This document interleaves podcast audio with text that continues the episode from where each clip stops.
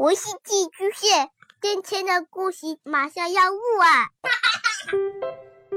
孩子的世界充满了色彩和欢乐，用有温度的声音讲你爱听的故事。白羊叔叔和大明的晚安故事。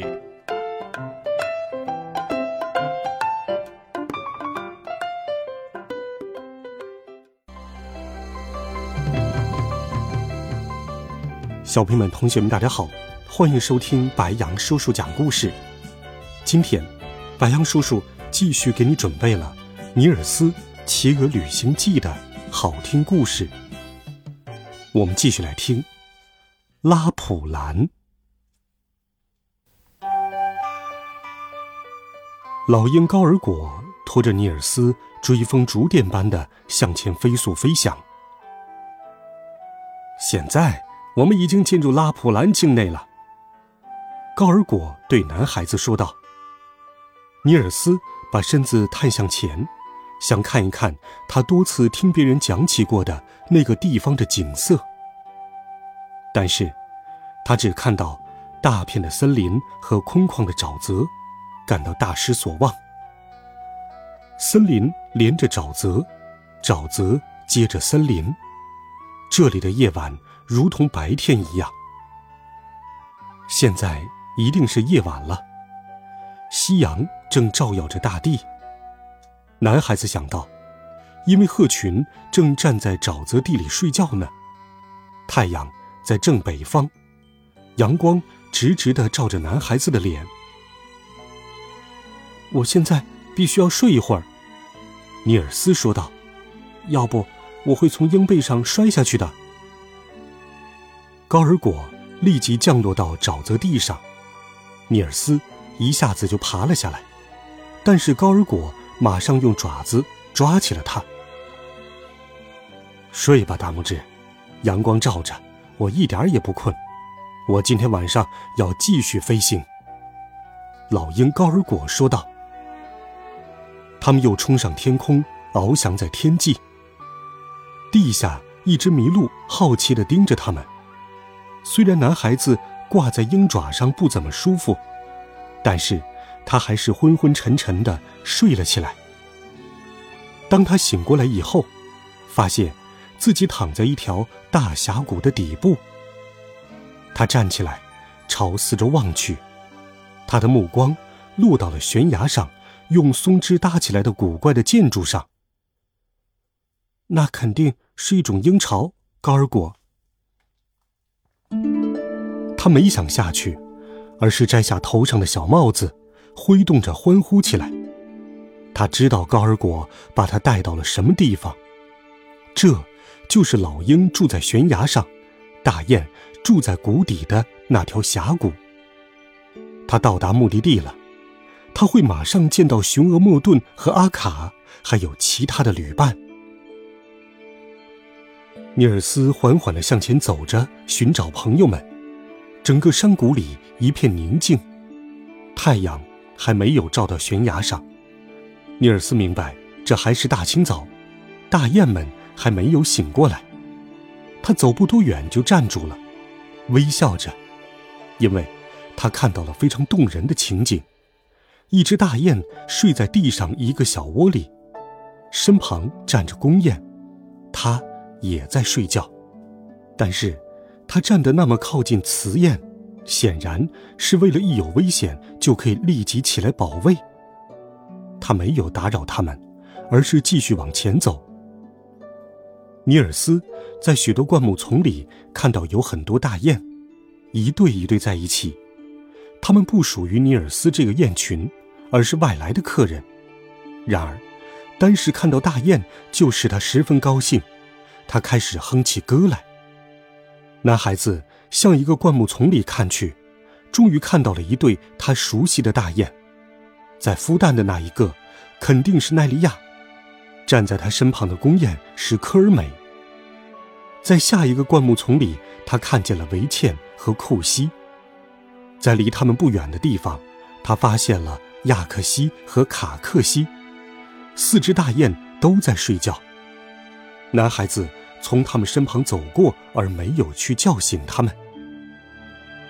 他走到下一个灌木丛的附近，好像看到灌木丛中一样东西在闪着白光。他兴奋的心在胸中砰砰直跳。不错，果然像他想的一样，邓芬美美的躺着在孵蛋，旁边站着雄鹅莫顿。男孩子觉得，雄鹅尽管在睡觉，看上去却十分自傲，因为它能在遥远的北方。在拉普兰的大山里为他的妻子站岗放哨。男孩子没有把雄鹅从睡梦中叫醒，而是继续向前走去。在一座小山丘上，他发现了一样类似灰色生草丛的东西。这是大雪山来的阿卡，他精神抖擞地站着，向四周瞭望，好像在为全峡谷担任警戒似的。您好，阿卡大神，男孩子叫道：“您没有睡着，真是太好了，请您暂时别叫醒其他大雁，我想同您单独聊一聊。”这只年老的领头雁从山丘上跑下来，走到男孩子那里，他先是抱住他摇晃，接着用嘴在他身上从上到下的亲啄，然后又一次的摇晃，但是。他一句话也没有说，因为他不想叫醒别的大雁。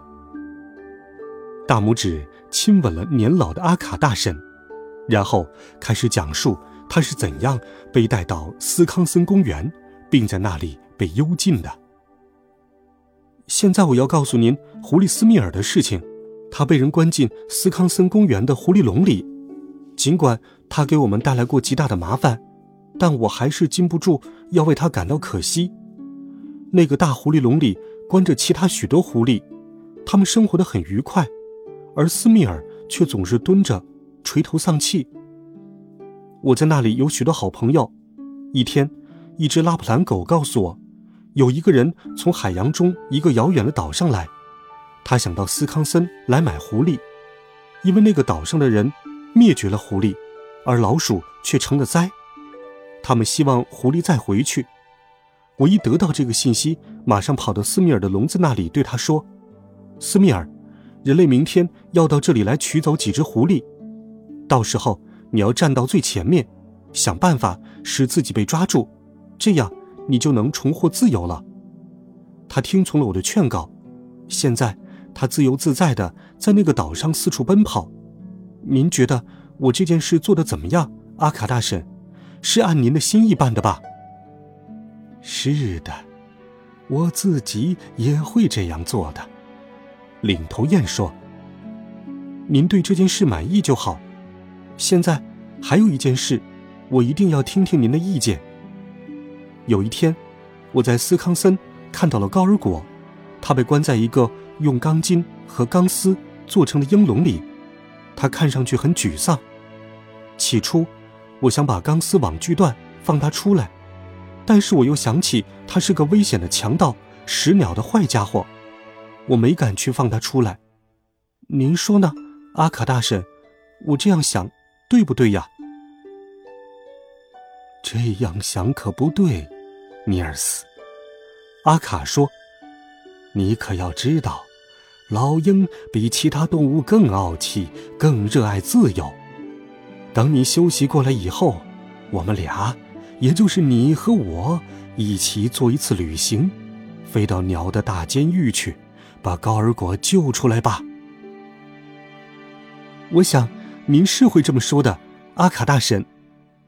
我从您的话里知道，您仍然疼爱着这只您花了很大心血抚养起来的老鹰。如果您愿意向把我驮到您这儿来的人说句感谢的话。我想，您会在曾经发现过一只可怜而绝望的雏鹰的那个悬崖上见到它。